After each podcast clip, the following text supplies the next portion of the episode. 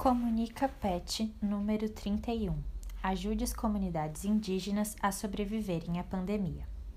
Enterrar o corpo de um Yanomami é arrancá-lo do mundo dos humanos. É assim que a reportagem de Eliana Brum, publicada pelo Eu País, começa a nos explicar como uma das etnias indígenas mais afetadas pela pandemia de Covid enxerga a morte. O corpo Yanomami deve ser cremado e meses depois terá suas cinzas diluídas em um mingau para que se dissipe no corpo de todos.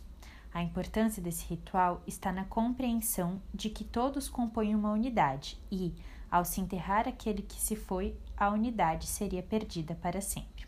Foi o que aconteceu com três bebês Yanomami, em maio. Infectados pela Covid-19 num hospital em Boa Vista, seus corpos desapareceram e possivelmente foram enterrados. As mães, desesperadas, buscam reaver seus filhos e buscam também os culpados.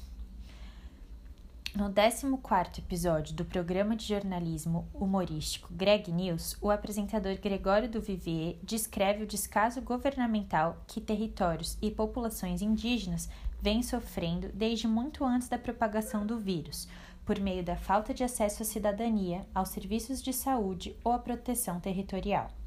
A crise de saúde pública atual, segundo o programa, tem sido aproveitada como mais uma ferramenta de fragilização e extermínio desses povos originários. Hoje, dia 6 de julho de 2020, são 11.385 casos de Covid-19 confirmados 426 indígenas mortos pela doença e 122 povos afetados. Os dados são do site Covid-19 e os povos indígenas, uma das poucas e mais completas plataformas que tem levantado os números de contaminação e morte nas comunidades indígenas do país.